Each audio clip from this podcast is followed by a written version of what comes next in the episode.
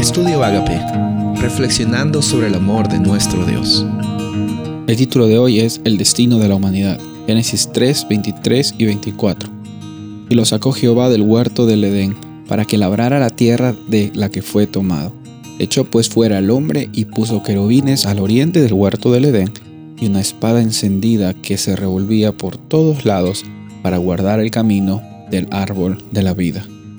Como vimos, la consecuencia natural del pecado en, la humanidad puede que existiera esa separación entre Dios y el hombre. Como vimos también, la realidad de Dios es que Él provee también las buenas noticias a pesar de la, de la amarga realidad que estaban viviendo Adán y Eva. Vemos las primeras noticias de, las, de la realidad de libertad que podemos recibir en Cristo Jesús hoy.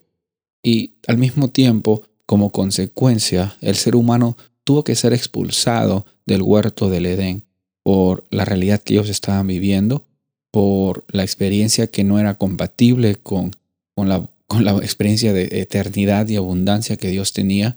Todo lo que Él hace de allí en adelante no son castigos, son consecuencias y son realidades.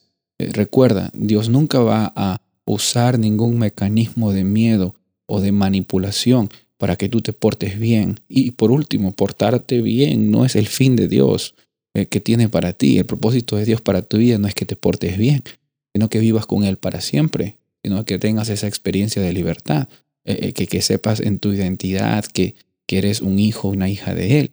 Entonces, en, esta narrativa encontramos buenas noticias, malas noticias, una realidad triste, una lucha grande y encontramos también la experiencia que hoy día vivimos, una experiencia de, luchas donde eh, dice que una persona va a querer prevalecer sobre la otra, eh, que van a haber eh, dificultades y enemistades.